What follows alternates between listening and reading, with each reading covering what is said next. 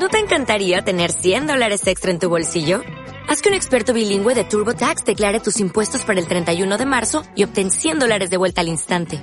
Porque no importa cuáles hayan sido tus logros del año pasado, TurboTax hace que cuenten. Obtén 100 dólares de vuelta y tus impuestos con 100% de precisión. Solo con Intuit TurboTax.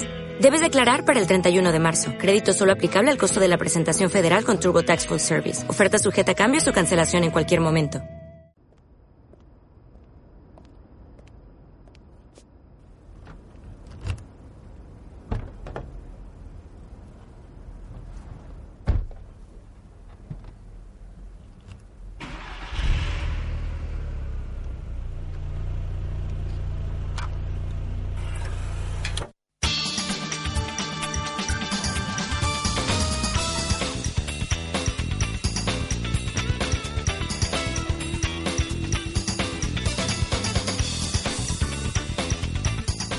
Si estás escuchando esta sintonía, quiere decir que ya es miércoles 23 de abril de 2014 y este es tu programa de Motorsport, Vuelta Rápida GT en Gestión a Radio y Cadena Motor.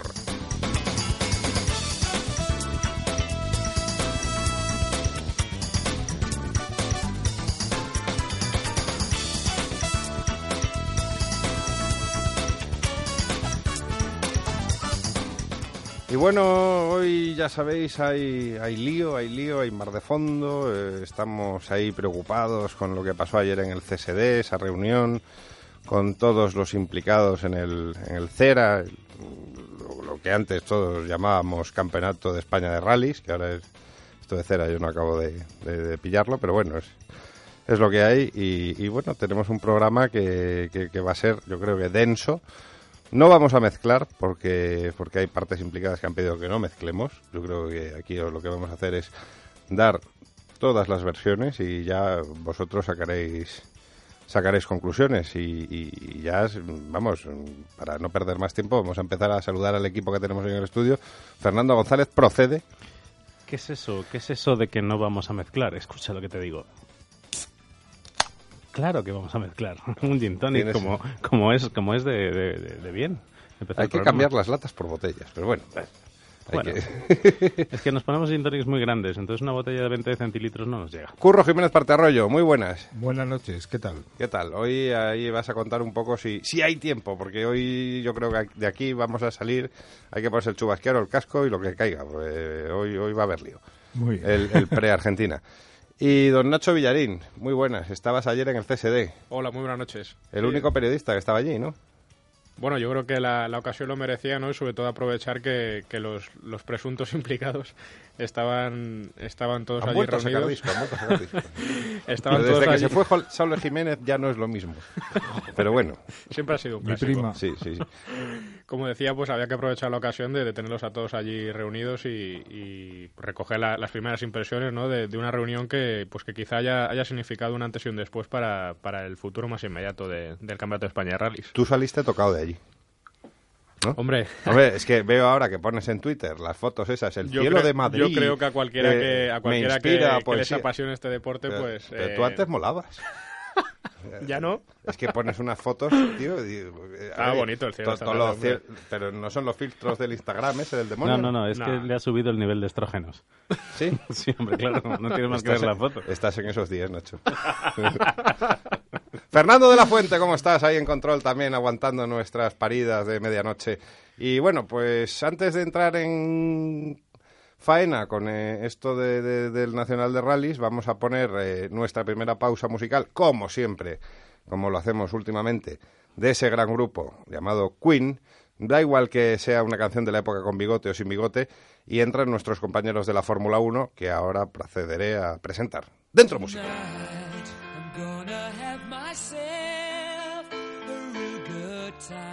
Estás escuchando Vuelta Rápida GT.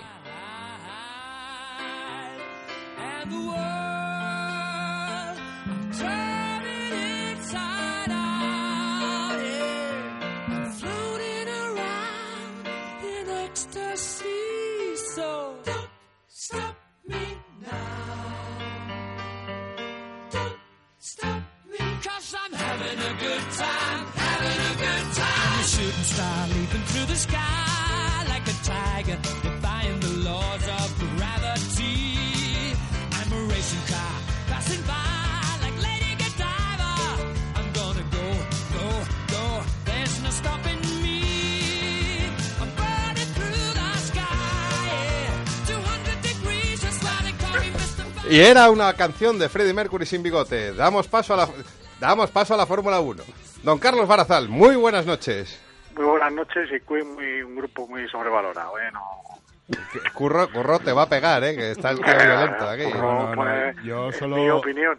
Queen de los 70, lo A demás ver. es morralla. A ver, tú sabes que en este programa ponemos música de Queen en homenaje a nuestro amigo el Sórdido, ese, ese magnífico conductor del programa El Yate de Flavio. Que, Sí, ¿Qué digo yo? Estamos aquí ya, eh, es casi incesto lo que, lo que Creo tenemos que a- con... al sórdido, si le pusiera Jorge Cosarro sinfónico, eh, le gustaría aún más. Pero bueno, Entonces, ¿qué, no- qué hacemos? ¿El martes que viene ponemos Yes? eh, por ejemplo. Vale, vale, vale, vale. Don David Plaza, muy buenas noches. Muy buenas noches. Aquí un fan declarado de, de Queen, que lo Ah, sepáis. Y, y que ha salido de la cueva. Pues aquí esto es maravilloso. Eh, ¿No tenemos por ahí el Aleluya de Handel o alguno de estos? eh? Men- Sí, Menos mal que no ha salido del armario siguiendo a Queen. sí, pues, también. A ver, que, se- eh, eh, que, que el programa se va a ir de las manos después, después. Ahora vamos, vamos un poquito con, con la, la, la, la cosa así un poco, ¿cómo decirlo? Seria. eh, que, que esa foto que según la perspectiva cambiaba, Raikkonen estaba llorando con su ingeniero. ¿Qué ha pasado? Pues que empiece David. Que... Hombre, a mí, yo, si nos tenemos que fiar de la foto, mal vamos. Pero bueno, yo, yo creo que, hombre, eh, aunque sea de una manera un poquito, pues, eh, virtual, por decirlo mm, fácil, pues yo creo que Kimi desde luego tiene razones para, para llorar, porque su inicio de temporada está siendo muy complicado. Eh, el problema de los neumáticos que está teniendo, problemas para adaptarse al coche en frenada, que, que es un coche ya de por sí complicado, y luego pues eh, el compañero que tiene, que es que no le da tregua, ¿no? Eh, entonces pues yo mm, ya sabéis que pienso que desde que volvió Kimi, incluso desde, desde 2008, para mí está su rendimiento estaba muy sobrevalorado. Y, y mucha gente pensaba que Kimi eh, iba realmente a poner en apuros a Alonso y, y para mí eh, es realmente complicado que lo haga porque estamos hablando de, de distintos niveles de piloto. Pero bueno, eso es una opinión personal. Hombre, es que el, el otro día leía yo por ahí un, un dato que me, me corregiréis vosotros, que sois los que, los que sabéis, que quitando Tarso Márquez, bueno, y, y- y en, y en 2007 el tema Hamilton, ningún compañero de Alonso le ha conseguido superar. No, bueno, Trulli sí es cierto que cuando se marchó a Toyota eh, estaba por delante de Alonso en el campeonato, pero bueno, tampoco tampoco creo que sea realmente muy muy significativo. Sí, en, líneas generales Alonso siempre ha sido muy dominante respecto a sus compañeros y cuanto más años han pasado, más dominante ha sido su su rendimiento sobre sobre el de su compañero, ¿no? Entonces también es cierto que Alonso lleva muchos años ya eh, lidiando con coches complicados y eso quieras que no también también cuenta no no es el caso de Raikkonen no fue el caso de Massa y, y supongo que eso también tiene algo que ver Bueno, y la historia de, de este primer Gran Premio de la era post-Domenicali, ¿qué, ¿qué historia tiene este Gran Premio? Carlos de algo Hombre, eh, yo solo quería puntualizar de lo que ha dicho David. Eh, coche más eh, infravalorado, o mejor dicho, infrautilizado de 2012, el Williams, con especialmente Maldonado a la cabeza, y coche más infrautilizado el año pasado, probablemente el Lotus, con, con Raikkonen al, al volante. No, es, que es, es una apreciación muy personal, pero creo que no anda muy lejos y lo que le está pasando, eh, lo ha dicho David y lo, lo decimos rápidamente, es un problema de, de adaptación, parece ser, a las gomas. Eh, las gomas son más duras en, todos sus compuestos. Kimi no las mete en cintura porque es muy, es muy fino.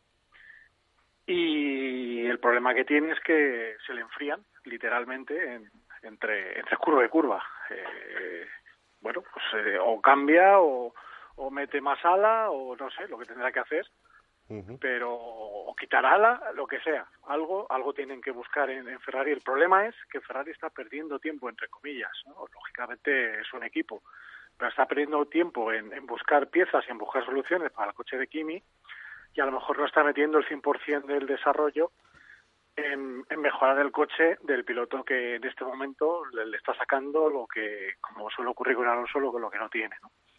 Veremos a ver.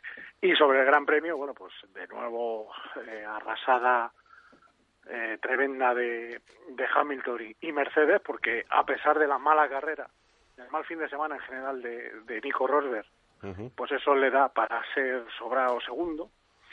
Y, continuar liderando el, el mundial. Sí, sí, eh, claro, eh, esa- esa es un poco eh, lo que ocurre este año en Mercedes.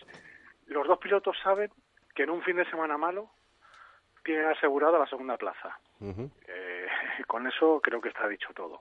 Sí. Con lo cual, eh, solo las averías mecánicas o un error de, de alguno que le deje fuera es lo que le va a dar ventaja al otro. Eh, sí, Hamilton se puede poner, si gana en España, líder, Sí. pero le va a costar cuatro carreras coger y recuperar ese cero con, con Nico Rosberg. Mm. Eh, ojo a eso, porque claro, la, la presión que, le, que te mete es, es muy grande. Y más entrado en cierto punto del campeonato, cuando lleguemos a la mitad, en la que podemos pensar que algunos de los equipos que vienen por detrás les pueden empezar a chuchar. Sí. Y claro, a lo mejor Mercedes, llegado a un punto de la temporada, tiene que tomar la decisión de poner todas las, eh, todos los huevos en una cesta.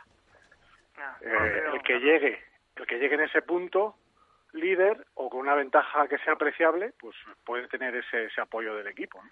Tienen ya más de 40 puntos de ventaja, ¿eh? Es que, cua- es que en dos o tres carreras se ponen en 60-70 fácil, ¿eh? Sí, Que- David, pero, pero eh, seguramente a Mercedes no se le va a olvidar el, el, el dominio de Red Bull del año pasado y de algún otro año a final de temporada y el ver que, que si un equipo da con la tecla, igual que ellos pueden ganar ahora 7 o 8, les pueden les pueden devolver esa, Sí, la, esa la marca. Yo no es muy creo que larga. ocurra. Es muy No larga. creo que ocurra, no creo que ocurra, es cierto. Y luego, bueno, pues la, la- como hemos comentado, la exhibición de Alonso en una carrera manejada casi con, con metrónomo, eh, absolutamente pendiente de quien tenía que estar, que era de Ricciardo, Sí. o Ricciardo, y, y excelente carrera del, del australiano, que volvió a batir a, a Vettel, que también está sufriendo de lo lindo con, con, con las normas de este año. Ah, No, no, no veis como, como ven algunos ahí conspiraciones y cosas raras, ¿verdad? En Red Bull, Sí.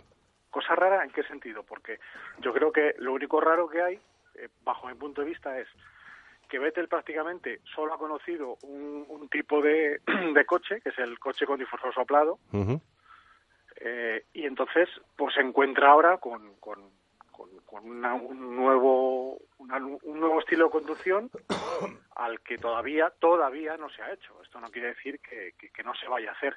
Es que Pero, si, hombre, sí si- es si se- significativo si se que- hace, lo normal es que se funda, Ricciardo. Eh, bueno, sí, debería, pero es que Ricciardo creo que está a un nivel muy alto. Eh, el problema es que el punto de partida de Ricciardo está siendo muy alto, con lo cual eh, Vettel cuando termine de adaptarse, pues vamos a ver si, si realmente está llega a ese nivel. Yo entiendo que sí, pero bueno, y esto se me puede acusar de ventajista, de alonsista. Eh, respeto todas las opiniones, pero lo siento mucho. Un señor que nueve veces campeón del mundo y al que yo siempre he dicho que quería verle en otro coche, pues de momento a mí, mm, Bueno, es otro, es otro, es títulos. otro coche. pero le quito, claro, le- esa grandeza que le ponía en el Olimpo de los más grandes de la historia de la Fórmula 1, pues para mí se ha caído ya unos cuantos escalones. Eh, simplemente, es mi manera de verlo. Esto no quita que llegue a mitad de temporada y nos demuestre que, que esos cuatro títulos no fueron casualidad, que no lo son, lógicamente. Fue el que mejor se adaptó a un tipo de coche. Pero mm, el, este, estos problemas que está teniendo, mm, pues eh, le quitan un poquito de, de- no Sí. sé, de, de esa grandeza, si quieres, por decirlo de alguna manera. David, No, sí, yo, yo estoy de acuerdo. Yo sabéis que siempre he sido un admirador de Vettel. Me parece uno de los de los grandes de los tres grandes pilotos de, de esta parrilla. Pero bueno, también es cierto que siempre he considerado que Alonso y Hamilton tienen un poquito más. Algo- ese, ese algo más que, que quizá a él le ha faltado hasta ahora.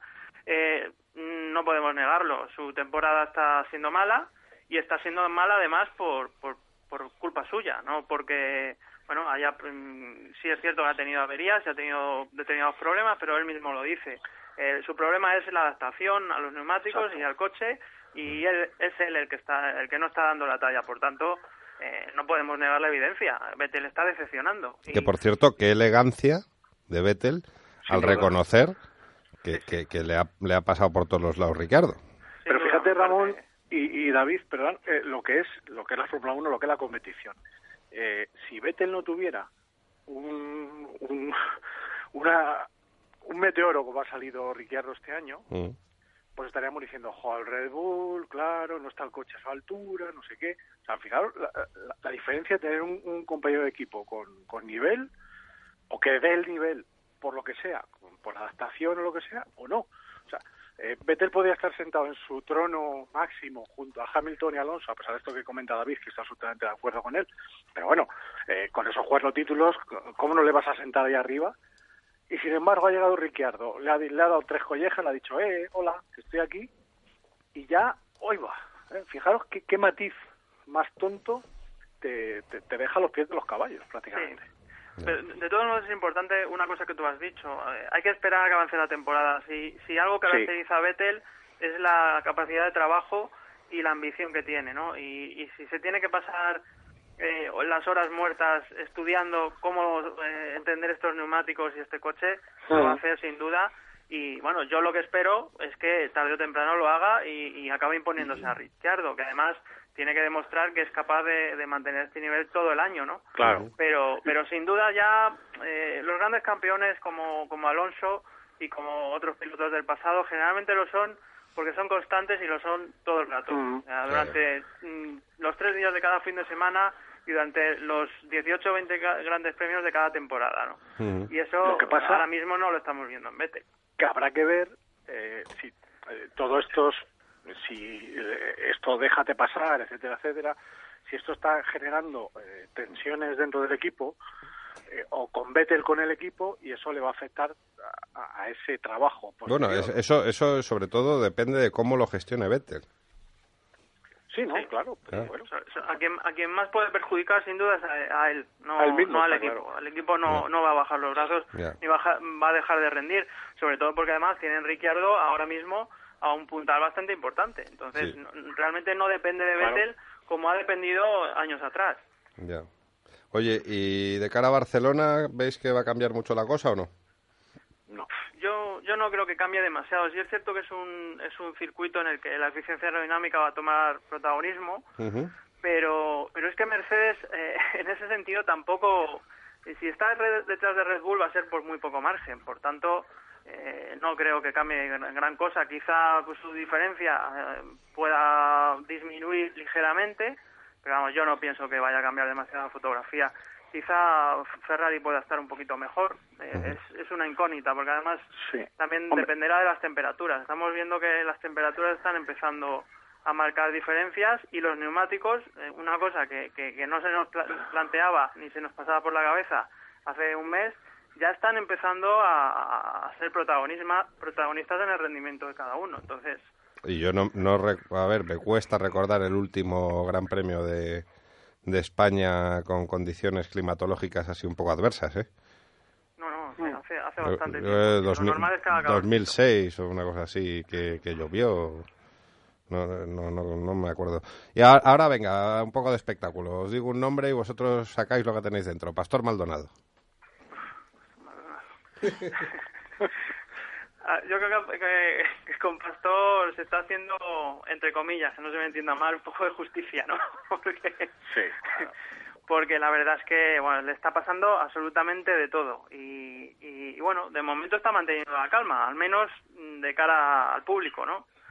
Pero yo no sé cuánto puede durar. La verdad es que es un piloto que, que te puedes esperar cualquier cosa de él es que, claro, él tiene que, tiene que mantener la, la calma de, de cara al, público porque la mayoría de los problemas, aparte de que Lotus pues, no esté donde, donde quizás se pensaba, pero claro, lo que está ocurriendo son errores suyos. No, no le puede echar la culpa. Bueno, está teniendo muchas averías, más, más incluso que Grosjean, ¿eh? Pero, sí, pero, bueno, sí es cierto que él también él está cometiendo errores que, por ejemplo, Grosjean no está cometiendo. exactamente. el francés en cuanto el coche se lo permite, se mete en Q3, lucha por los puntos. De hecho, hizo un carrerón. Maldonado, nada de nada. De hecho, hizo un carrerón. O sea que, eh, quería comentar una cosa antes de que suelte otro nombre, Ramón, al, hilo de lo de Barcelona. Sí. Eh, a ver, obviamente todos los equipos han, han evolucionado mucho de, de Malasia a, a, lo diré, a A China. Quizá hay algún sector de Malasia que se pueda comparar en cuanto a eficiencia aerodinámica, y eso David me corregirá, con, con Sí. Barcelona. Ujú. Sí, sí, sí. Por tanto, no creo yo que recordemos que allí, bueno, pues los Mercedes, como en todas las, las demás carreras, eh, no tuvieron el mínimo problema. Mm, puede ser que en la mitad del pelotón, pues, eh, pues a lo mejor Force India dé un paso adelante, o, o Williams, o a lo mejor McLaren encuentra algo que parece difícil, pero bueno, algo así. Pero creo que de delante, pues Mercedes se mantendrá ahí, quizá le recorten un poquito la diferencia o la amplíe, vete a saber, porque claro, eh, todos dicen, no, llevamos, llevamos, pero Mercedes también llevará, con Claro. lo cual lo normal es que Mercedes también mejore. Eh, y luego, pues habrá que ver si Red Bull y Renault, sobre todo Renault, va consiguiendo eh, extraer un poquito más de, de potencia en cada carrera, pues como bien decía David, estará Eso es. de momento a una vuelta pudiendo hacerle daño a Mercedes, pero a lo largo de, de una carrera no. Ya. Y No, no, No, la y, y- incógnita de Ferrari.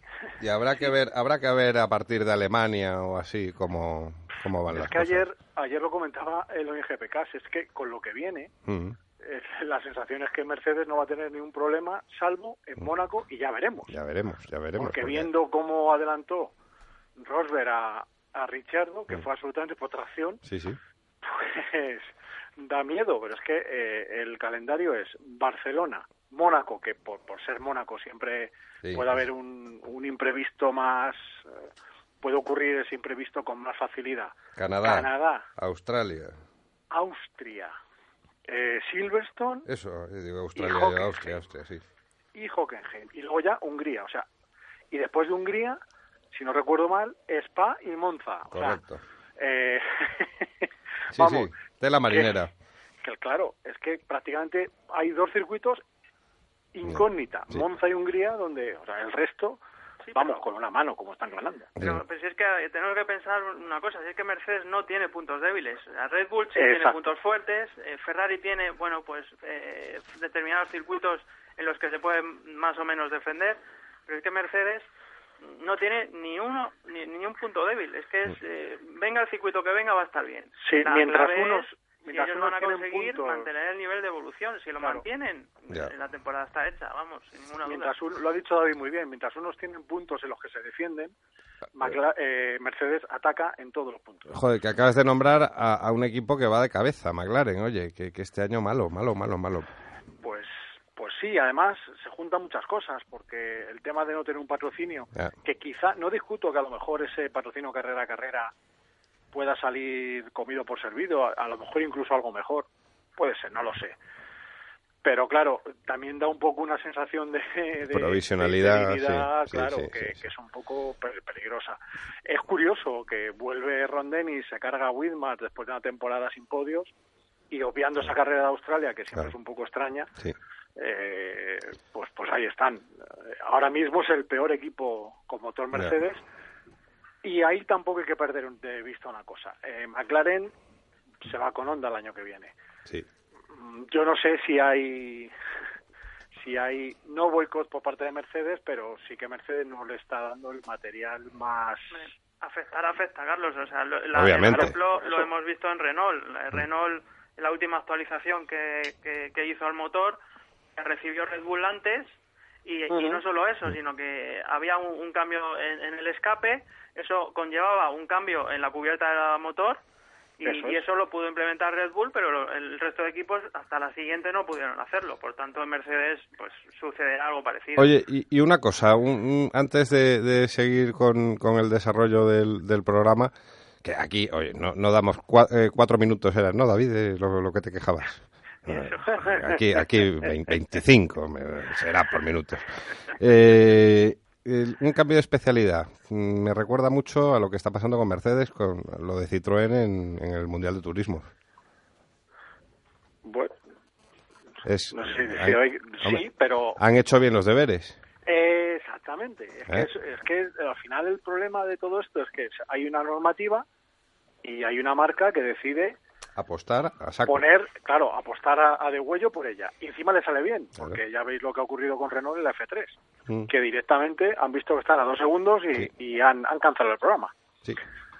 pero así. Y Además- Hombre, y, Sí, sí, y- oye. y Citroën no va con gente manca, ¿eh? no, precisamente. no, además, o sea, es que Citroën tiene al mejor mm, o, eh, piloto de turismos, que es Iván Müller, Mm. al mejor piloto de rally de la historia, que en asfalto iba como los, A ver, Los Ángeles, y, un- y y a una, López. bestia en general. y a Pechito López, que es un pilotazo de marca mayor Sí. y que después de dejarlo monoplaza se fogueó a muerte en el, en el, en el TC2000 en Argentina, que es un campeonato durísimo. Y, y ojo, me lo decía ayer el hoy, para él el, el favorito es, es Pechito López. ¿eh? Sí. o sea que, A ver, yo no, yo no veo a Loeb ganando el Mundial de Turismos, ¿eh? eh, pues creo que hacen mal.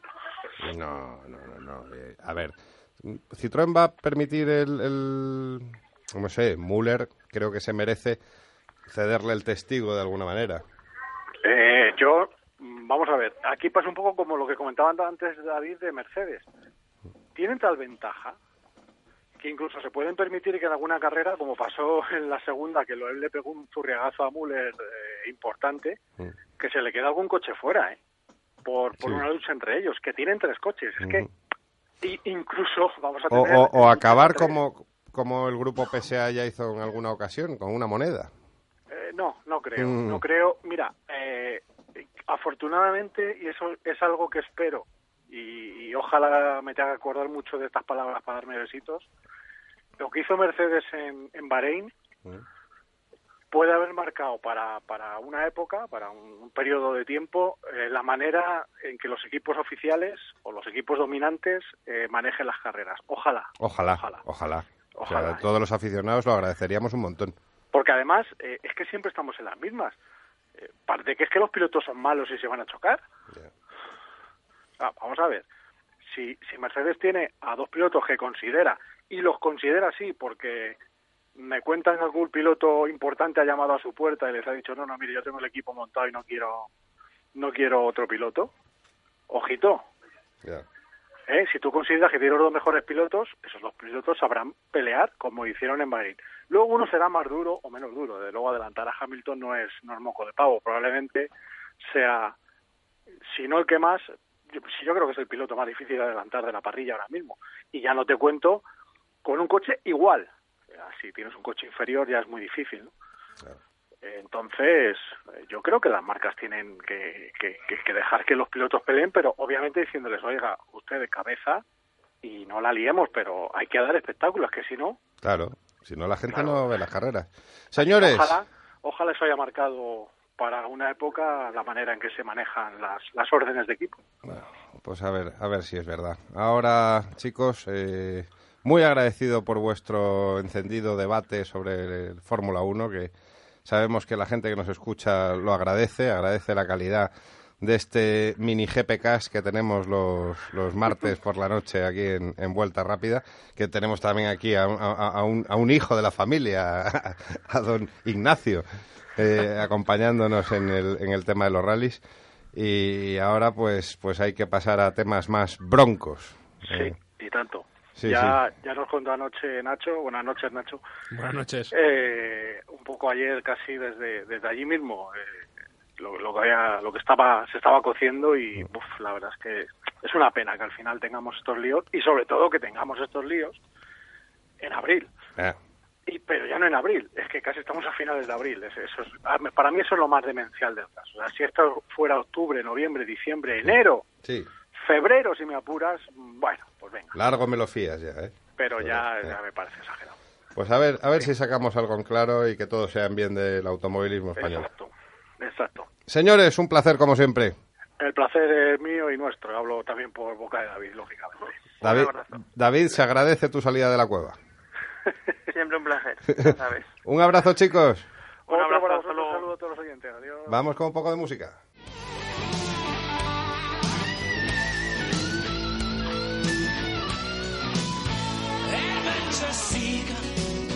On an empty street. Just an alley creeper, light on his feet. A young fighter screaming with no time for down. With the pain and anger, can't see a way out. It ain't much I'm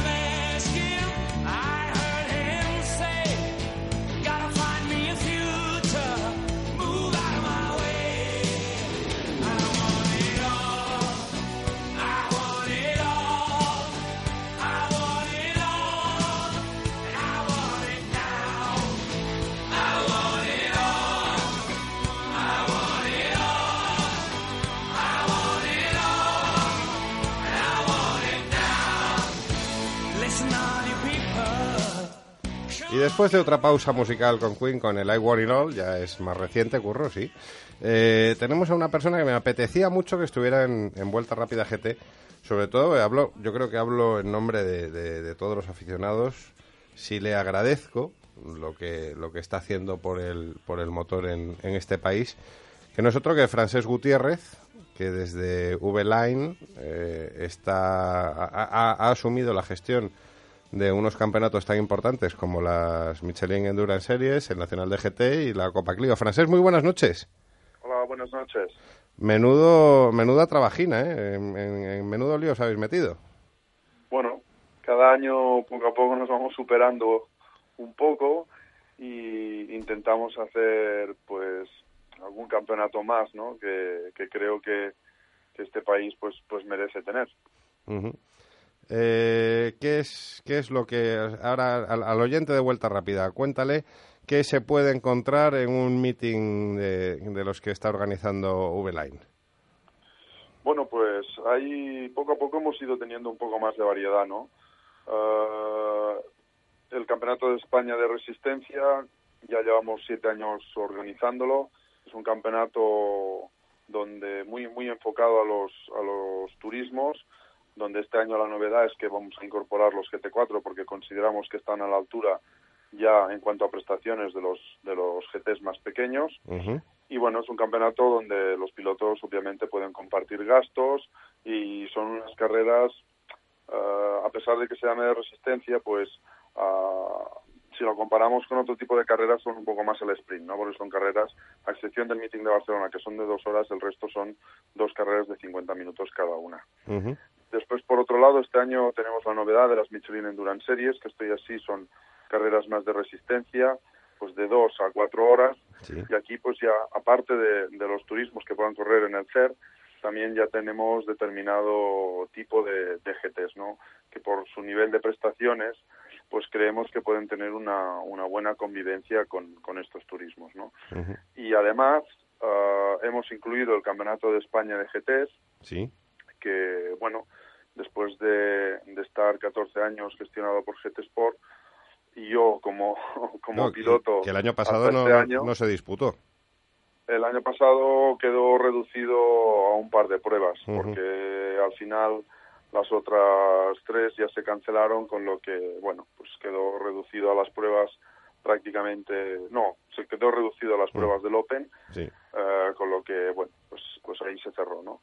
Nosotros hemos intentado darle otro enfoque con unos GTs un poco más asequibles a lo que entendemos que, que nos podríamos permitir en este país. Y por lo tanto, bueno, pues es un arranque difícil, hay que tener en cuenta que, que como bien has dicho, es un, es un campeonato que prácticamente desapareció.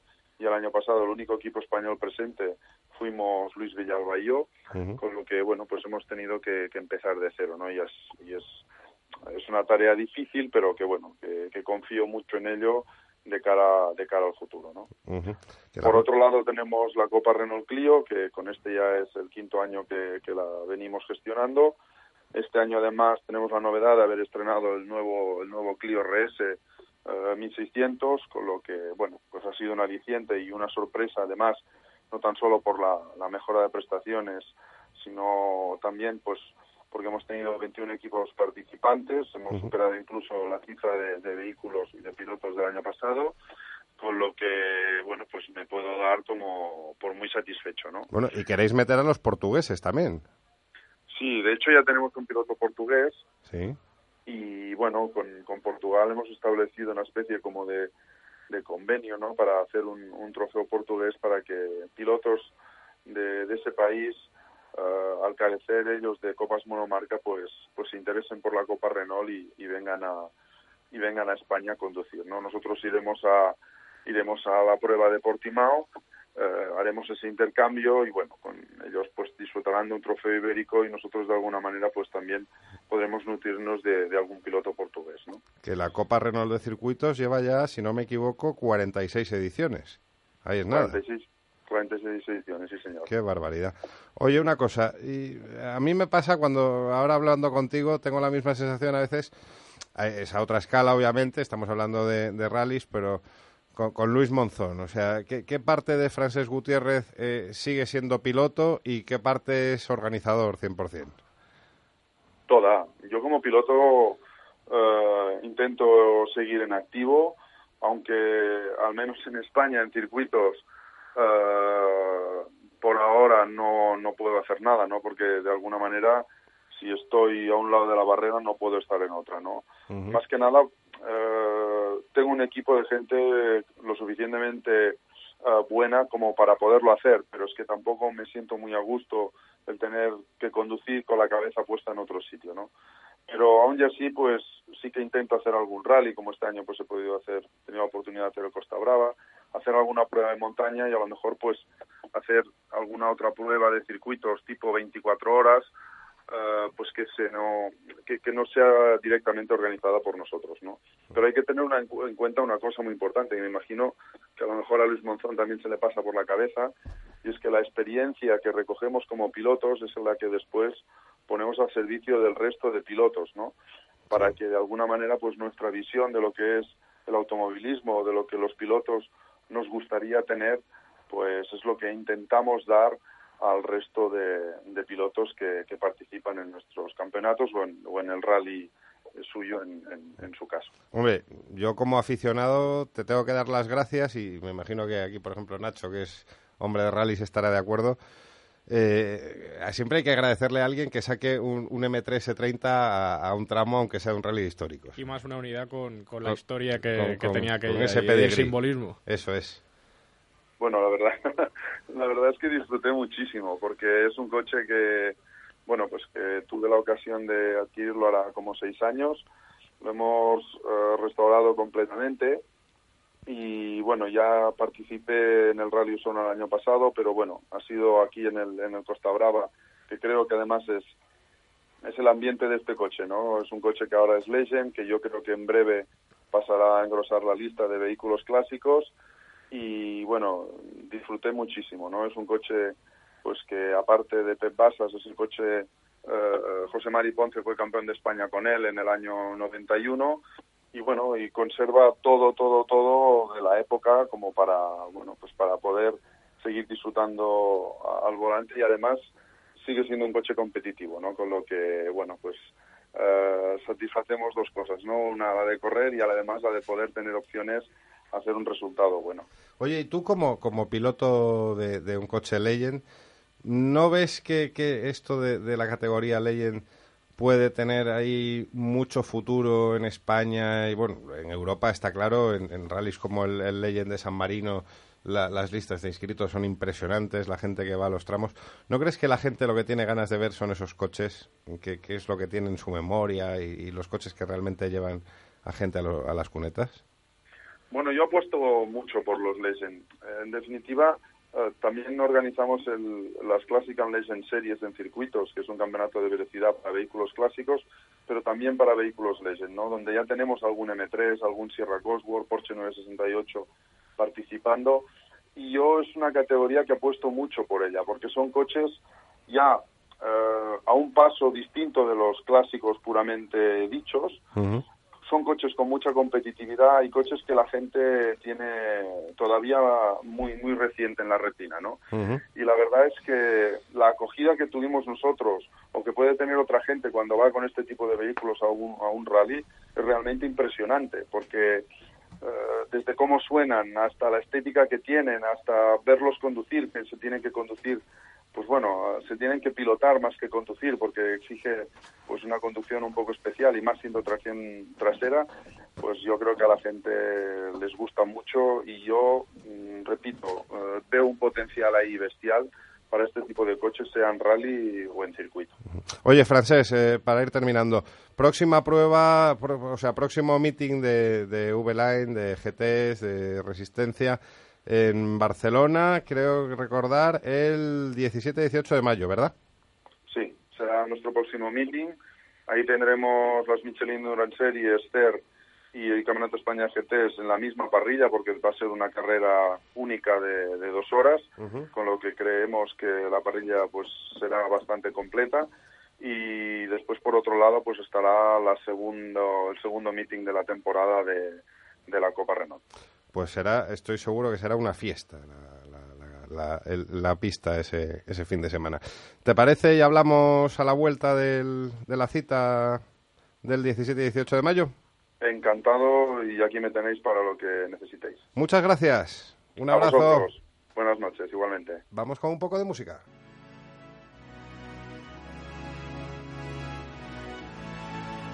Estás escuchando Vuelta Rápida GT.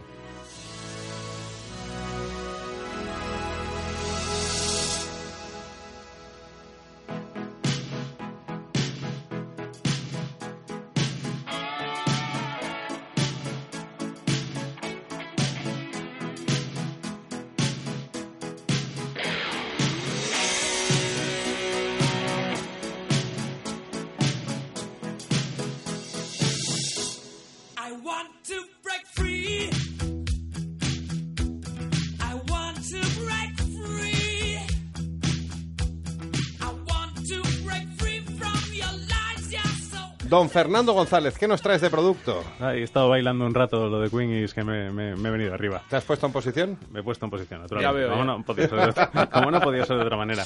Dale duro. Qué bien nos han dado desayunar BMW esta mañana. Borja Ormigos, ¿qué tal? Un saludo. Un saludo para Borja y otro A Pilar saludo para García de la Pilar Puebla, García de la Puebla, hombre. como no, que nos ha atendido muy bien también.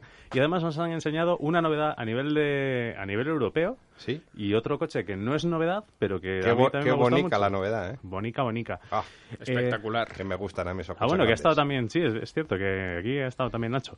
BMW X4. Eh, imaginaos que, bueno, un, un concept que se presenta en Shanghái en 2013, se presenta la semana pasada en el Salón de Nueva York y hoy lo hemos tenido en Madrid, lo hemos podido toquetear, sobar, hemos dado abrazos y todo. Imaginaos... Eso ha sido tú, que tienes un vicio raro ahí con los coches. Me gustan los coches, sí, eso es. Imaginaos un, un BMW X6... Un, un día contaré lo que le hizo el BRZ. Imaginaos un BMW X6, eh, pero más pequeño. Es realmente lo que podía ser el, el BMW X4. Y a diferencia del, del X6, cuando te lo llevas a casa, tienes argumentos para defenderlo delante de tu familia, que es un coche que, bueno, no es tan gastón como el X6, no es tan eh, grande como el X6, y se- yo creo que se va a manejar mejor. Tenemos muchas ganas de probarlo, pero es una, una Borja, opción muy buena. Eh, precio de base, eh, 48.000 euros hasta los desde los 240 caballos en gasolina hasta los eh, hasta bueno los, dos- los 306 de gasolina y un 3 litros diésel típico de la marca de 258 caballos. Va a ser un coche que vais a ver mucho por la calle, se va a vender muy bien, seguro. Y, y que realmente visto en persona está mucho más equilibrado, mucho más proporcionado que ese mastodonte del, del X6. No le va a quitar clientes al X6 porque el que quiere un X6 no quiere un sub, quiere un X6. Es como el, el comprador del Cayenne que quiere un Cayenne, no quiere otra cosa. ¿no? Entonces va a ser un, un coche muy interesante. Y el segundo coche que nos enseñaron fue el BMW Serie 4 Gran Coupe. Es, eh, no es el BMW de cuatro puertas, es un Serie 4, es el de dos puertas con dos puertas más. Entonces tiene una línea muy estilizada, con una caída de techo que permite que tengas un poquito más de altura en las plazas traseras, lo hace más habitable para lo que, lo que, lo que es un coche de este tipo. Pero bueno, también motores entre 190 y 306 caballos en gasolina y de eh, 456 a 184 en diésel. Precios entre 3.000 39.300 y 44.900. Un coche muy, muy, muy indicado si no acaba de gustarte esa trasera del, del Serie 3 actual, que es un poquito más menos dinámica que digamos que la del Coupé. Una opción muy interesante. Y ya te Y, digo, bueno, y la semana que viene seguiremos hablando de nuestros amigos de BMW porque esta semana nos vamos a terminaremos la semana jugando a los bolos. Pero ya, ya contaremos. Correcto. Vamos a jugar a los bolos con un coche. Eh, Luego os eh. indicaremos cuánto es. Pero bueno, vamos a la prueba de producto de hoy. Eh, volvemos con Suzuki. Suzuki SX4 S-Cross 1.6 diésel, tracción delantera. Em, venga, reconocedlo, los compradores de sub. No os compráis un sub porque lo vayáis a sacar a campo, ni porque necesitéis una altura libre al suelo excesiva. No, los, lo- os No, lo compráis. la, la altura libre excesiva al suelo está bien para poner a los niños cómodamente. Vale, ya estamos otra vez. ¿eh? En este, en este Suzuki SX4 hay mucho de lo que comenta Ramón porque tiene una postura de conducción que casi más que sentarte al volante te está sentando a la mesa. Porque el- la butaca es tan alta y tan erguida que tienes una visibilidad y un control sobre todo lo que pasa alrededor muy bueno. Eso lo unes con una línea de cintura muy baja y una visibilidad fantástica, mucho cristal. Y, dices, bueno, ¿y todo esto de qué me sirve? Pues te sirve mm, para darte cuenta que Suzuki ha sacado, eh, ha seguido un poquito las, las estadísticas que hay hoy en día en el mercado. Un 17% de los compradores optan por un sub o un todoterreno. De ellos, un 60% escoge un sub de tamaño medio y el 90% de todos los que compran un coche de este tipo van a dedicar su coche a circular por asfalto. Le llaman todo camino, pero muchas veces nos olvidamos de que el asfalto también es un camino. De hecho, el asfalto es un camino casi todo el tiempo. Y aquí es donde Suzuki saca ese componente eh, que tienen todos sus coches, ese componente específico. No es un Suzuki no es no es no hace coches que vayan bien en todos los aspectos. Siempre hay un, un punto en concreto que, que, está por encima de la, de la competencia. Y en este caso, pues bueno, tenemos el Swift Sport, el Swift Sport, perdón, que es un utilitario muy deportivo. Tenemos el Jimny, que es un 4x4 muy capaz, muy pequeño. Y tenemos ahora este SX4 S-Cross, no confundir con el SX4, que es un modelo basado en el Fiat Sedici. Este es un modelo nuevo, plataforma nueva y mm, con unas líneas mucho más agradables, eh, más modernas y con un componente muy específico en el funcionamiento sobre asfalto, en carretera y sobre todo en la aerodinámica. Nos contaba el eh, eh, Frade hace unas semanas cuando lo fuimos a buscar que es el, el, coche con mejor coeficiente aerodinámico de su segmento. Eso es una declaración de intenciones. Los, los, viajes al Algarve también los cubre bastante bien. Sí, sí. Tú al Algarve. Yo me he ido a Burgos, a, a, a Badocondes. Le he sacado ahí unas fotos ahí debajo un puente. Que ya Qué lo bonitas mañana. fotos. Muy bonitas. Pero bueno, ya lo, sé, ya lo iréis viendo. Eh, tiene esa postura tan elevada, diréis, bueno, es para ver el, para ver el tráfico. No, no necesariamente. Es un coche de 4 metros 30, un compacto elevado. Eh, con 4 metros 30 y con un maletero tan grande, también de 430 litros, curiosamente, al final eh, te obliga que si quieres colocar a, a 4 o 5 personas cómodamente, esa postura tan alta de la banqueta te permite aprovechar más ese espacio longitudinal que te ofrece eh, este coche entre el eje trasero y el eje delantero. Si os subís a, a él, os vais a dar cuenta, porque si los asientos de, delanteros están elevados, los de detrás muchísimo más. Y al final eso redunda en una habitabilidad interior muy interesante. Eh, también eh, este coche está eh, caracterizado por ese motor 1.6 diésel de 120 caballos. También tiene 1.6 de gasolina de exactamente la misma potencia. No es una potencia elevada, pero realmente, teniendo en cuenta que es un coche que con sus 1.315 kilos hace que cada caballo que tengas tenga muy poco peso que arrastrar para lo que se estila en el segmento y que sea un coche bastante ágil en asfalto. Eh, su comportamiento es extraño porque realmente notas una patada muy importante entre las 1700 y las 3000. No sé si es porque tiene mucha fuerza el coche en ese momento o porque tiene un bache antes y un bache después, pero al final, con motores tan pequeños eh, que ofrecen un par tan alto, es muy difícil gestionarlo a lo largo de todo el, de todo el rango de cuenta, del, del. Y como está tan orientado al tema del asfalto, pues te permite que tengas unas recuperaciones que son de lo mejor de la categoría, mucho recupera mucho mejor que coches que son más pesados y más potentes, que además también hemos probado, como por ejemplo el, el Corando o incluso el mucho más potente eh, Subaru XV.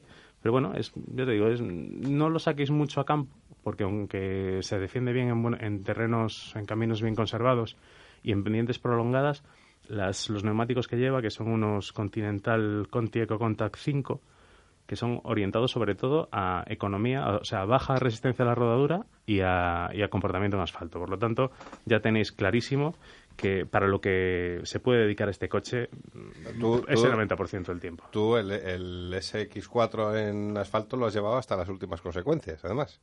Sí, um, no sé a qué te refieres, pero sí, lo he llevado hasta las últimas consecuencias. digo, ¿qué, qué, qué- qué puede haber más Ah, asfalto? ah, que- bueno, sí, sí, sí. Hemos metido, sí. Somos los primeros en meter un sub de 120 caballos en el Jarama, sí. Sí, lo sí. hemos hecho. ¿Y qué, hemos- ¿Y qué hemos hecho? Pues principalmente fotos, porque no había mucho tiempo para mucho más.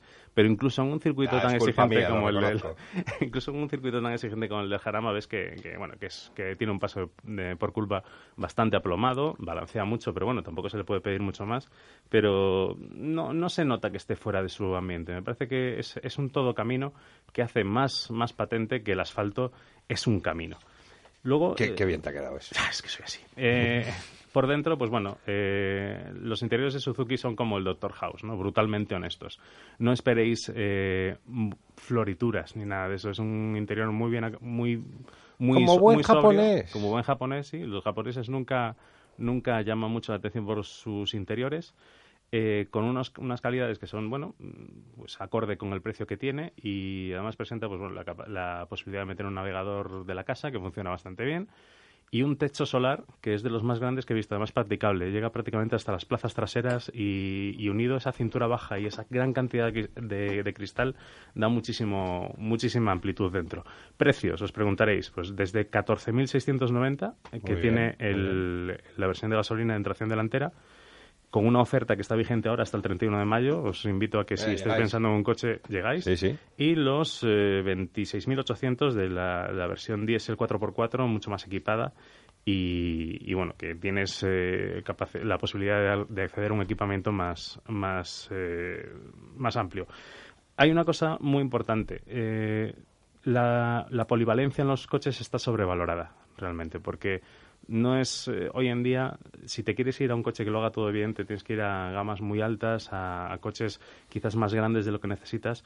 Con este coche vas a tener eh, un coche suficientemente amplio para viajar cuatro personas, para meter cuatro maletas en ese maletero que es no es, no es el más grande de la categoría, pero en relación con la, con la longitud es muy interesante y que al final, no lo neguemos, te vas a comprar un sub, pero lo vas a hacer por las formas. Y este coche tiene unas líneas muy agradables, tiene un comportamiento para lo que vas a usar casi la totalidad del tiempo, que va a ser sobre asfalto, e incluso la familia puede ir perfectamente, una familia de, de cuatro miembros puede viajar con toda la tranquilidad y sobre todo con un consumo que en la prueba que hemos hecho, y no hemos ido despacio, porque hemos ido de una manera bastante brusca y probando cómo, re- cómo, cómo reaccionaba, ha estado rondando los 5 litros. Y eso en un sub es espectacular. Aerodinámica, bajos consumos. eh, Estética agradable. Estética agradable. ¿Te ha gustado? A mí me ha gustado porque es como un compacto, pero con los, la apariencia que tan de moda está y que tanto demanda la gente eh, de un todo camino. Entonces yo quiero decir que bueno, no es no es una no es una locura, no estás pagando un peaje muy elevado para por las cosas buenas que tiene y, y es una compra que así como Suzuki no suele ser nunca el- la primera opción de compra, yo creo que en este caso podéis encontraros que es la última opción, el último coche que veis y posiblemente acabaréis llevándoslo a casa. Fernando, pues oye, muchas gracias por, por esta amplia eh, sección de producto hoy. Eh, otros días te, te has quedado corto, pero Oye, tres coches en diez minutos está muy bien. ¿Qué es, de diga? récord. Bueno, y Nacho, ¿te parece que hagamos una pausa para tomar aire y meternos de lleno en el ajo? Adelante. Música, por favor.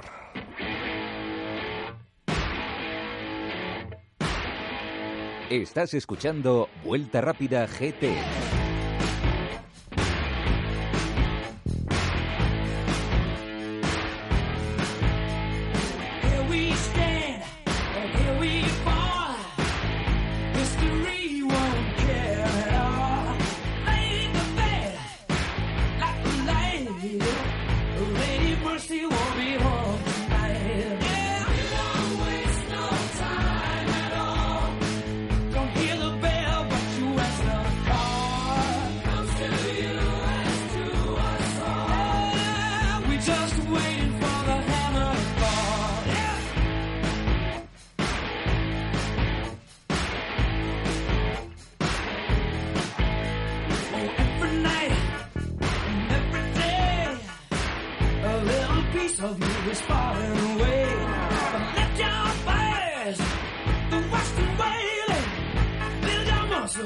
Your body decays. Yeah,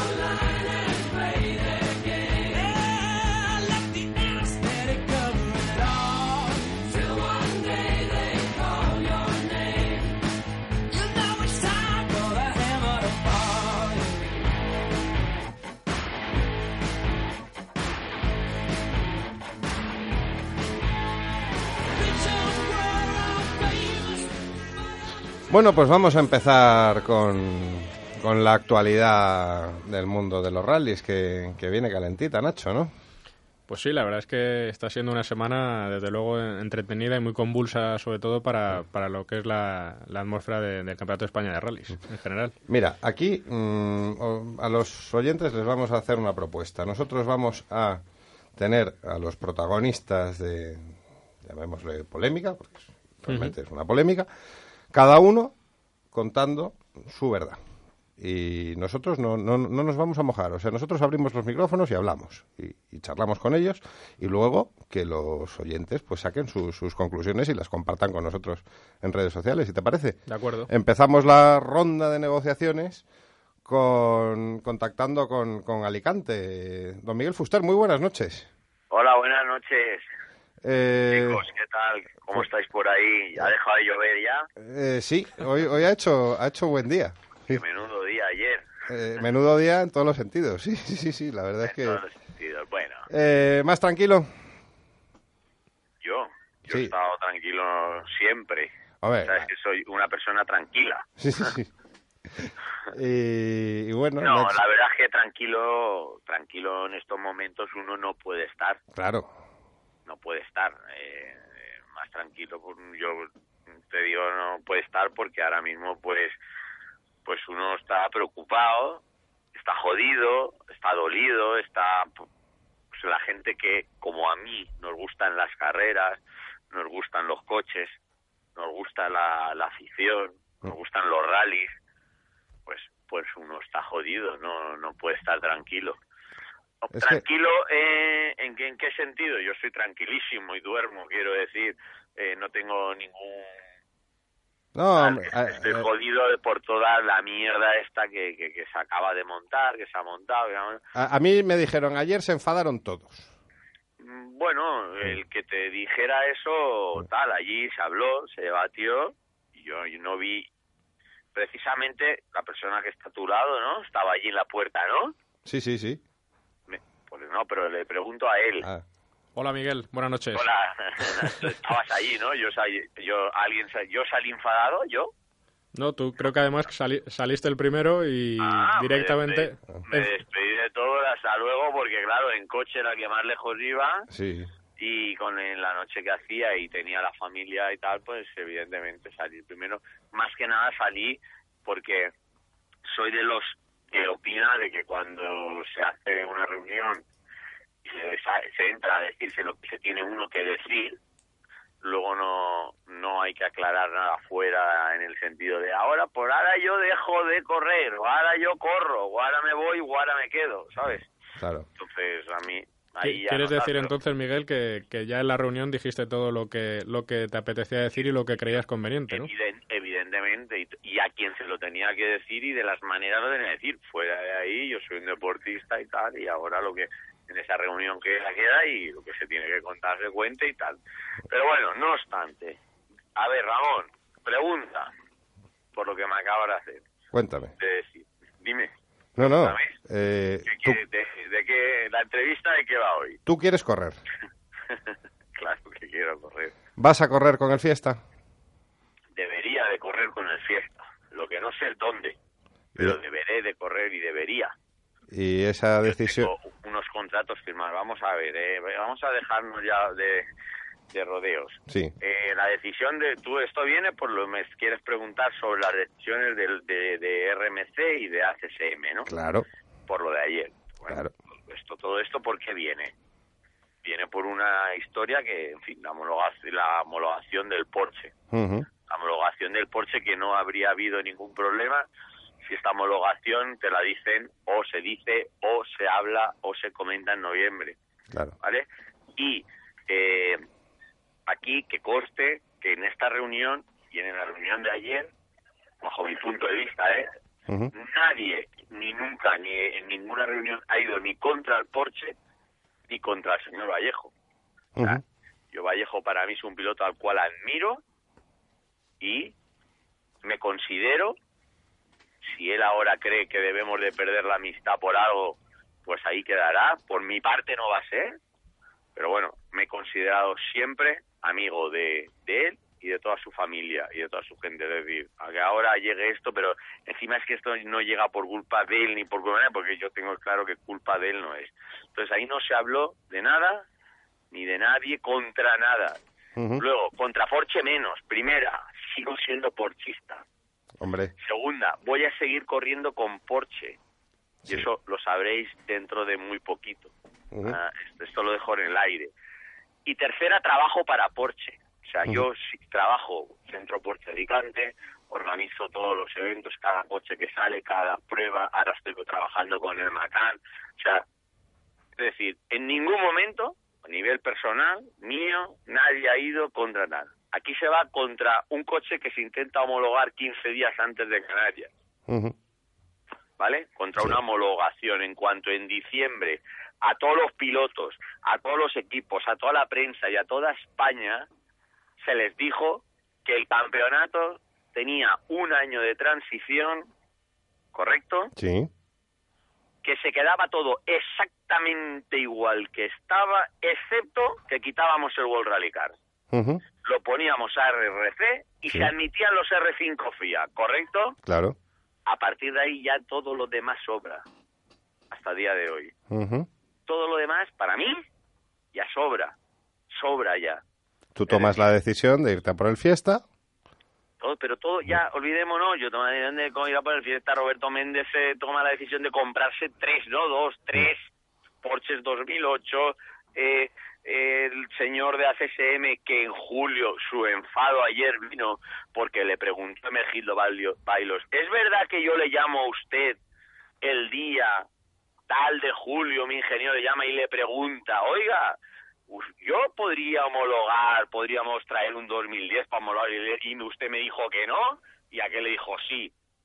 Ujú, Entonces ahí se lió, Claro. porque coño, este hombre lo pidió en julio. Yo, Luis Monzón y yo lo pedimos el año pasado. No, al final, ser. entonces al final es algo mal gestionado por la Federación. Punto. Punto y pelota. Claro. y ya está. Entonces, huelga un comentario. Que ACSM se haya enfadado y haya dicho que retira todo, eh, sus razones tiene para eso y para más. Y, y Roberto Méndez, que lo que haya hecho, tiene razones para eso y para más. Ahora, por, simplemente por el mero hecho que yo te estoy contando. Si queremos ana- ahí aguantar un pelín más y alargarlo un poquito más, bueno, venga, que la homologación está encima de la mesa y, joder, un coche más molaría, venga, vale, vamos a ponerlo, vamos a ponerlo a votación en el órgano más importante que tiene la Federación Española, que es la comisión delegada. Que en, el, en el cual eres- 10, en el cual actúas como representante de los deportistas. yo y Johan. Y, y Johan, Van Poppel. Sí, Ujú. sí, correcto. Somos, estamos en la lista de que ganamos en las elecciones, digamos, en la de Nacho Aviñó y, de- y, y don Carlos Gracia, Mm. y yo está, y los dos íbamos en la lista de Nacho y, y de, perdón, de Manolo, y, y salimos ahí. Como esa lista ganó, pues ganamos, y ahí yo me encuentro ahí en esa comisión, ¿vale? De acuerdo, yo una persona, ¿vale? Hay diez, ¿vale? Sí. Y por mayoría, esa comisión, en voto en secreto dentro de una urna, vota que no se homologue el, el vehículo, ¿vale? Yo, yo tuve un voto, claro, yo tuve un voto. No, sab- no sabréis nunca si fue a favor o en contra, aunque te lo puedes imaginar. Claro. Pero yo tuve un voto, habían diez. Ya. Y Salen seis que no, dos que sí, una abstención. Y el, el presidente que no vota. el presidente eh, hizo, me pareció, su, op- su, su, el no votar del presidente me pareció correcto, la- lo que, por lo cual no lo hizo. No sé, no, no sé si estoy autorizado a decirlo o no, porque como eso es un órgano que no se puede contar. Pero vamos, te voy a decir eh, por qué, y aunque me digan que es lo que quieran.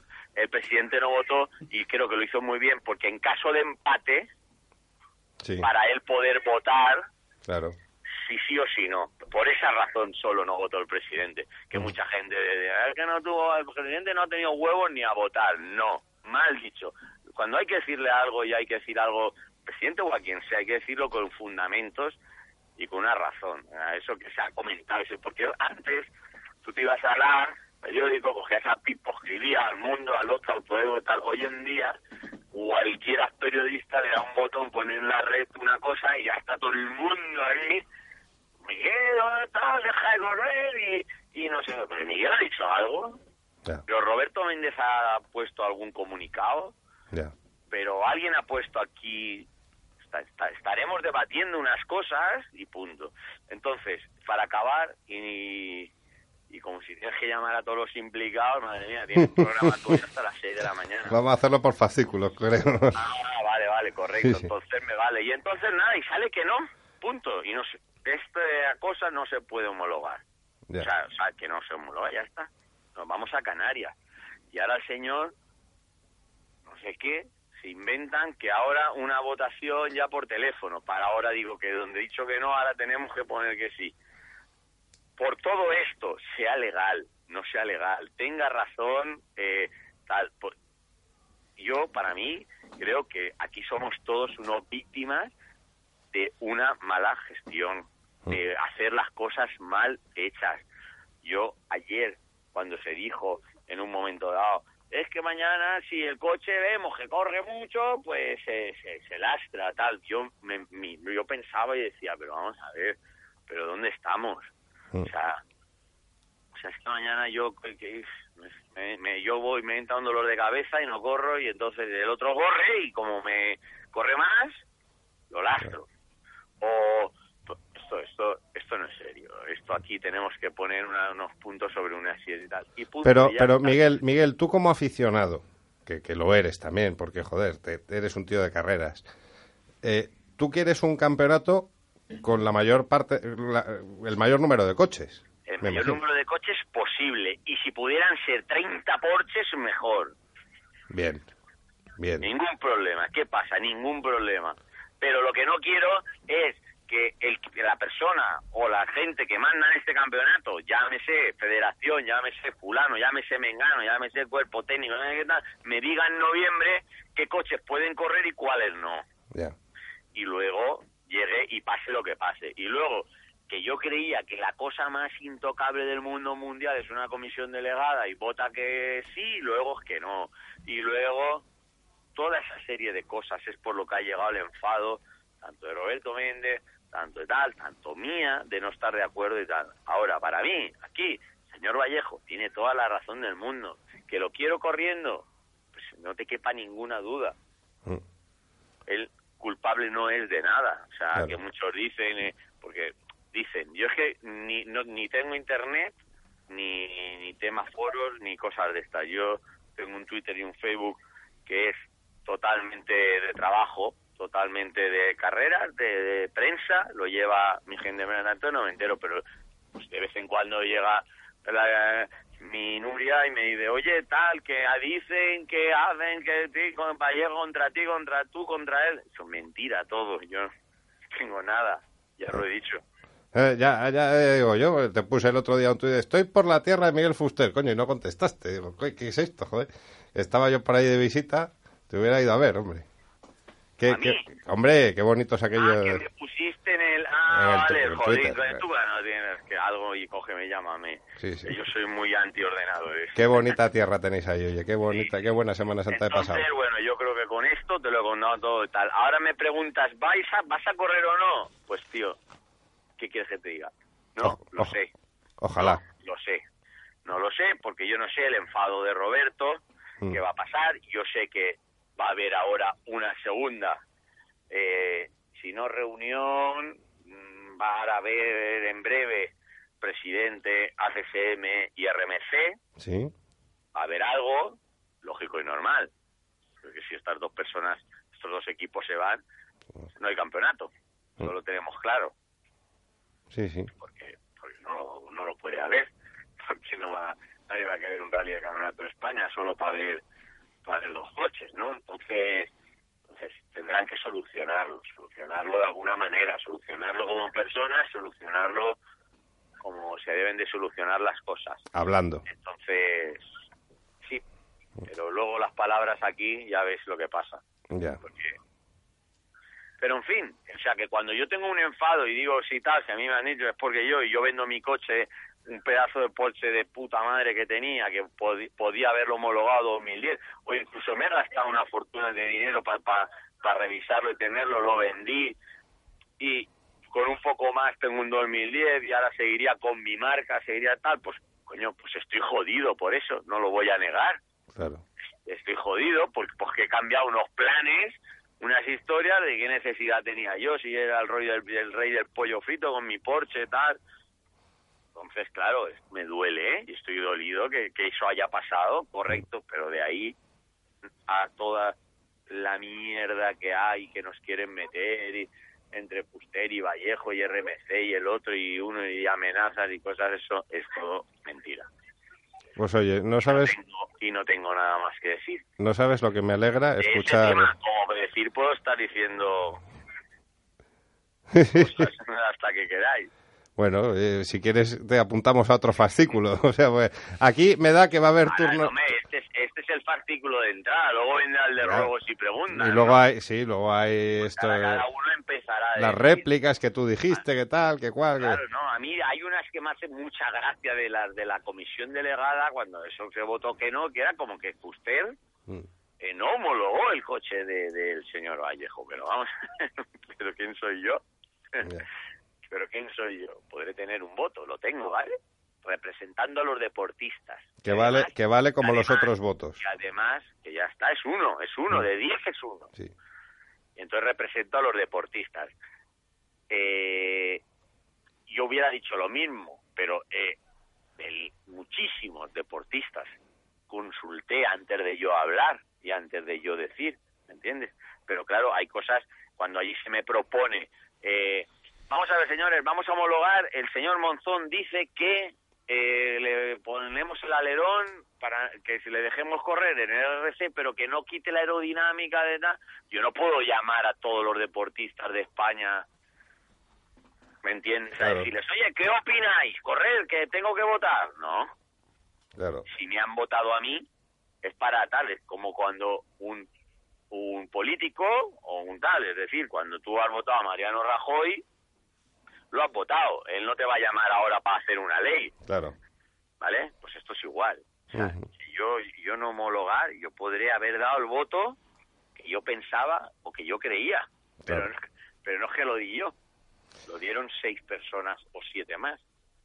No, lo fin. dieron, bueno, me miento, lo dieron diez. Unos a favor, otros en contra. Nacho, querías preguntarle Sí, algo eh, a, a como- Miguel. Como, comentaba antes Miguel, pues eh, hace unos años, cuando de hecho cuando fue campeón de España con el Porsche, tengo entendido que, que, como comentaba antes, había solicitado a la Federación la, la homologación del Porsche de 2010. Mm. Eh, quería preguntarte, Miguel, cuáles son las, pues eso, eh, interesándote como estuviste en su día por, por este coche, cuáles son las referencias en cuanto a, a nivel prestacional que, que tienes de, de esta nueva unidad. Pues hombre, yo la referencia que tengo es que es un coche, además que lo he probado, o sea, a mí no, es que no me lo tienes que explicar, nadie me lo tiene que explicar. Yo no lo he probado en rallies porque no lo hay.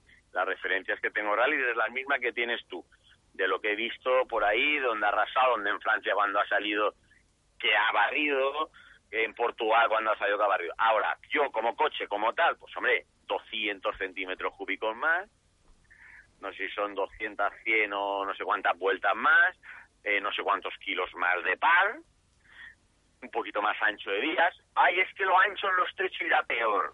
Ah, Pues eh, habrá que verlo. A lo mejor en lo ancho, en la curva estrecha con sucia, va peor. Pero cuando coja la recta correrá más, ¿no? O correrá menos. O es que harán Porsche Motores por son tontos y hacen un coche dos años después que, que va a ir peor. Es que, esa- es que esto es otra película. Esto ya no tiene nada que ver con lo que estamos hablando antes.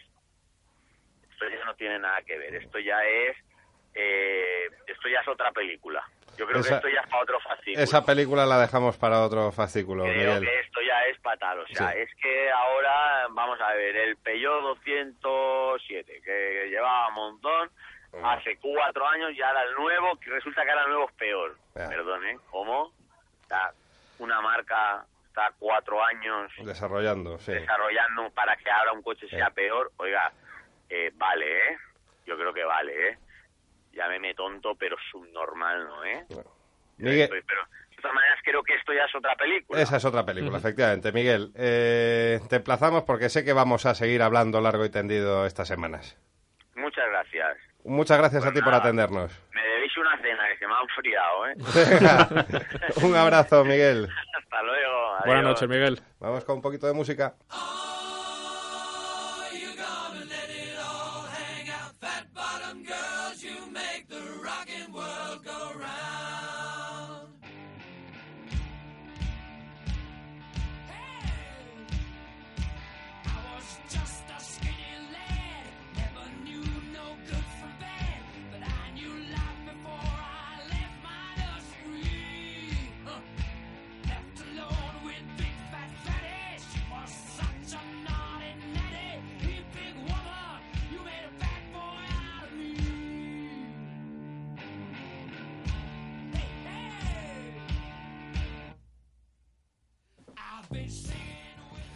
Bueno, pues seguimos con este con este debate de- del Campeonato de España de Rallys. Hemos tenido a, a Miguel y ahora pues tenemos a, a otro amigo del programa, a otro protagonista de, de la actualidad. Sergio Vallejo, muy buenas noches. Hola, buenas noches, ¿qué tal? ¿Qué tal? Eso, eso te pregunto yo. ¿Cómo estás? Hombre, pues si te digo bien te miento y si te digo mal pues tampoco me parece que, que- que sea un desastre, vamos, estoy en una situación que, que no me gusta, por, sobre todo por desagradable, ¿no? Y la imagen que se está dando del automovilismo que no me gusta, pero por lo demás bien. Es, es que es eso, es, es, es una imagen fea, o sea, de, de, de- de querer... Los aficionados dicen, ¿qué pasa con el Campeonato de España? ¿Se, se va a la mierda? ¿No se va a la mierda? Eh, por Dicen, ha, saltado esto por los aires, se van los equipos. que- Yo creo que todo esto lo, lo único que hace es hacerle daño a- al deporte, ¿no?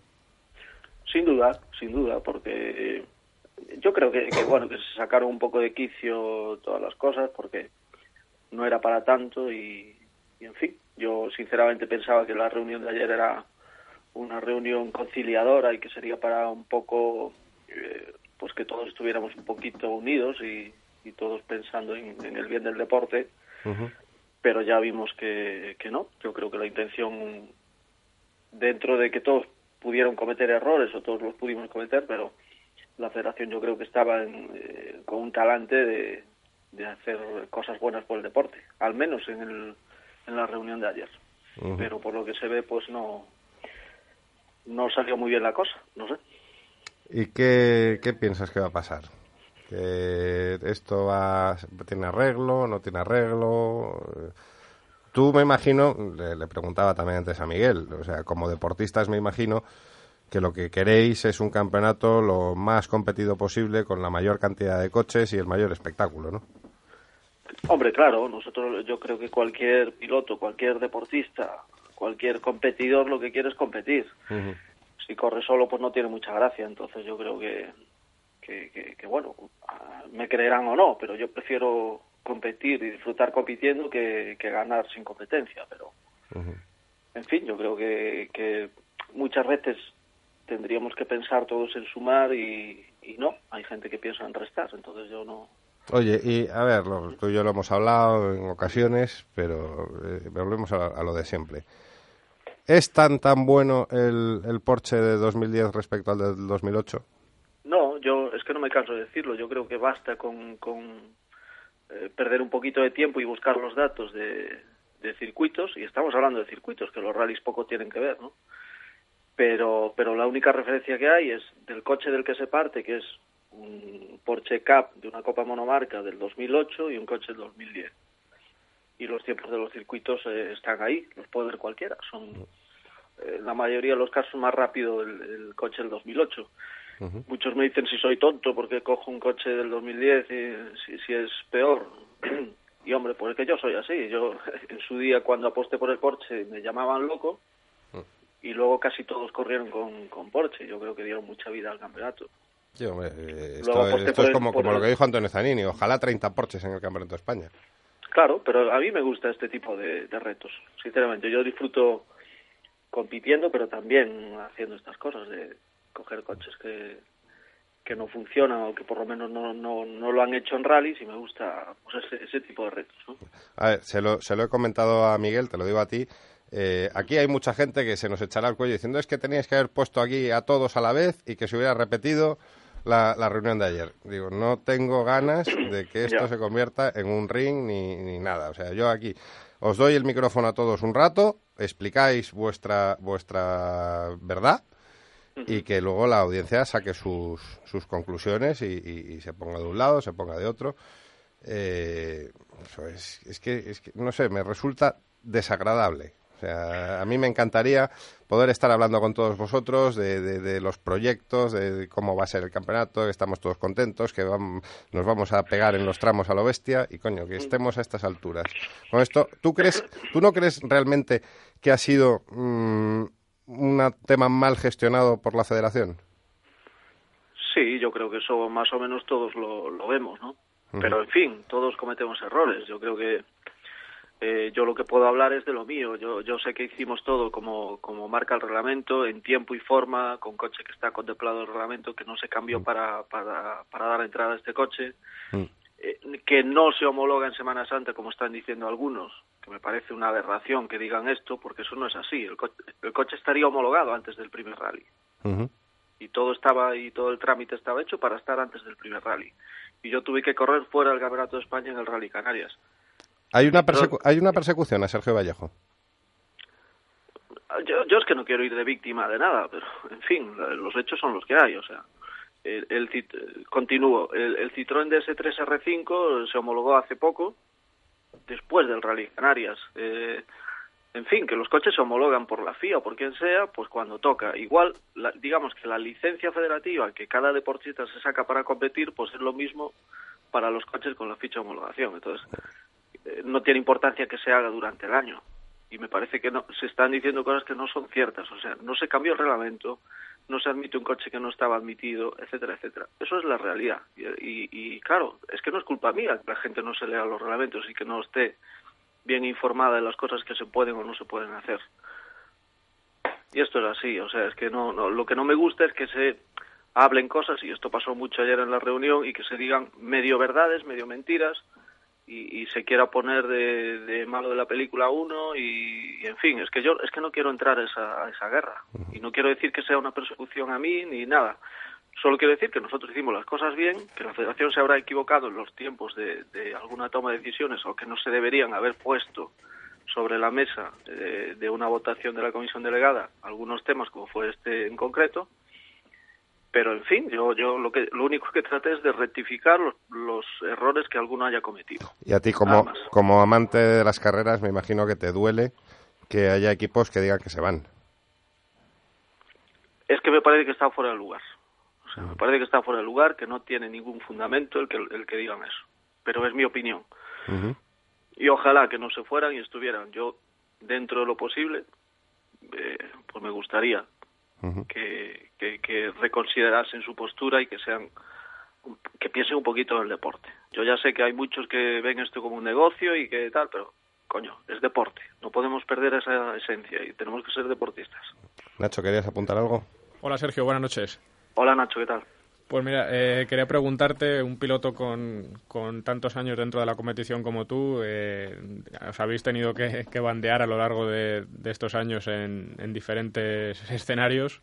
Este es uno más, ¿no? Y bueno, pues poniéndonos en, en la situación de que, de que al final eh, definitivamente tanto ACSM como, como RMC acaben abandonando el campeonato, eh, poniéndote, como digo, en la situación de que en el Sierra Morena te veas eh, corriendo prácticamente en, solitario con el Porsche, ¿te, te plantearías seguir todo el nacional o, buscarías algún, algún otro horizonte deportivo en el que tuvieras una, una competencia más directa? Mira, yo te digo que yo disfruto compitiendo, cuanto más rivales mejor. Eh, evidentemente a todos nos gusta ganar y, y- y yo no soy una excepción. A mí me encanta ganar y disfruto mucho con las victorias, pero es muy importante la forma en la que consigues las victorias. Pero es que no es culpa de, de- de un deportista eh, si los rivales se retiran o no están. O sea, es que yo si, si corro en Córdoba y no hay muchos rivales y puedo además de, de divertirme conduciendo un coche y no me aprieta mucho el crono, pues también puedo derrapar más, que también me divierto mucho derrapando. Las cosas como son. Pero a partir de ahí, eh, en fin, hay, hay, también es muy importante el, la repercusión que tú das a los sponsors. Entonces, si en el campeonato hay mucha muchos competidores y, la digamos que la pelea por ganar es entretenida y, atrae a, a público y, y seguimiento al campeonato pues también es una mejor repercusión para los sponsors. Aunque no ganes a veces puede ser mejor la repercusión sin ganar. Te lo preguntaba porque eh, a principio de temporada, cuando iniciasteis este nuevo proyecto con el Porsche de 2010, pues eh, comentabas que, que en principio solo teníais previsto hacer de, momen- de entrada Canarias y, y Córdoba. Sí. Ahora ya la, la situación respecto a la primera prueba del campeonato, lógicamente, es bastante distinta. Tenéis ya la, la homologación de- del Porsche prácticamente terminada, aunque tengo entendido que, que ayer nos pudieron confirmar la Federación del todo que, que la ficha de homologación está terminada para, para Córdoba.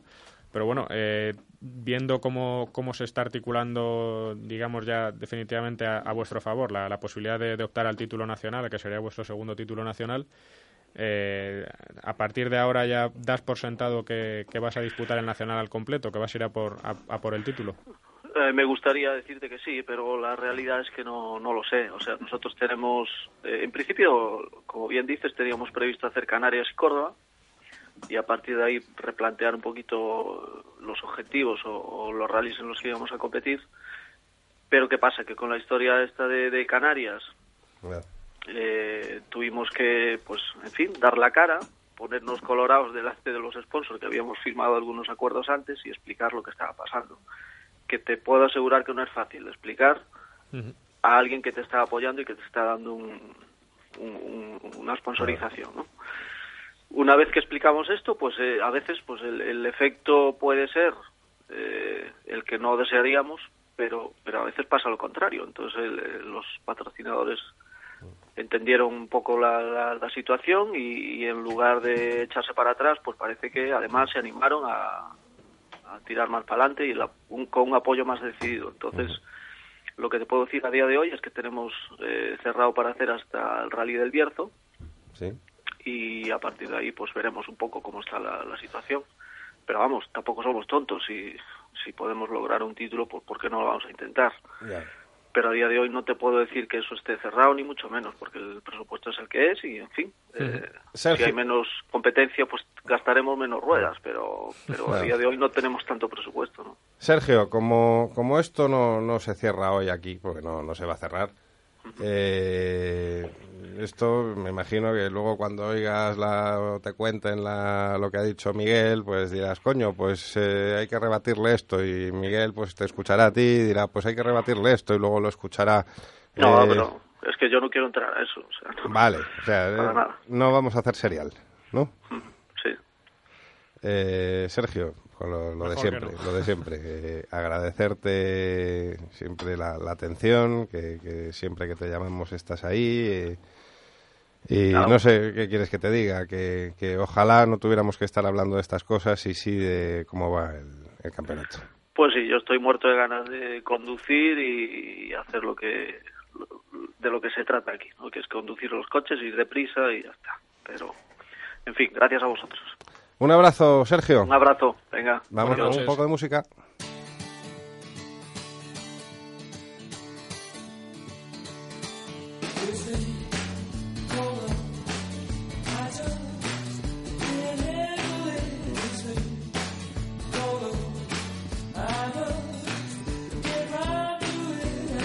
Curro, rápidamente. Esta este fin de semana Argentina, ¿no? Argentina, no Gran Premio en el circuito este de las termas de ahí al norte de, de Argentina, nuevo circuito, eh, es una ciudad turística muy característica en Argentina y esperemos mm, que tengamos buenas carreras, eh, vamos a ver qué pasa con, con MotoGP. ¿Dónde has estado? ¿Dónde has estado, tío?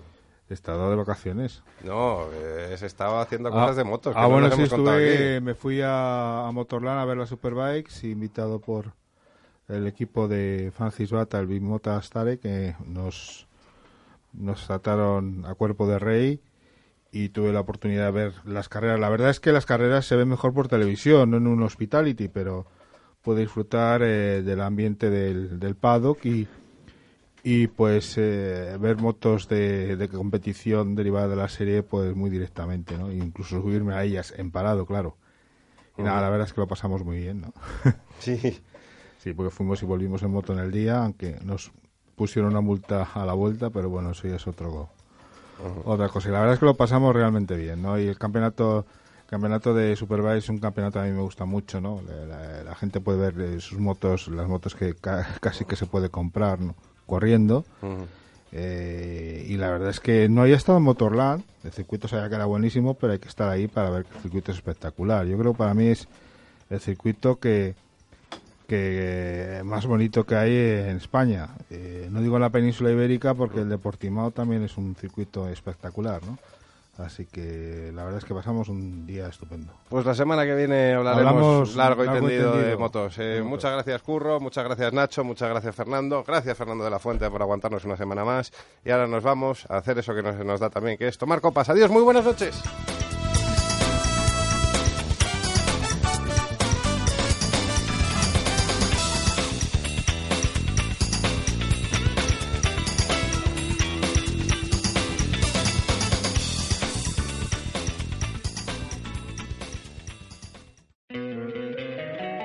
Encantaría tener 100 dólares extra en tu bolsillo? Haz que un experto bilingüe de TurboTax declare tus impuestos para el 31 de marzo y obtén 100 dólares de vuelta al instante. Porque no importa cuáles hayan sido tus logros del año pasado, TurboTax hace que cuenten. Obtén 100 dólares de vuelta y tus impuestos con 100% de precisión. Solo con Intuit TurboTax. Debes declarar para el 31 de marzo. Crédito solo aplicable al costo de la presentación federal con TurboTax Full Service. Oferta sujeta a cambios o cancelación en cualquier momento.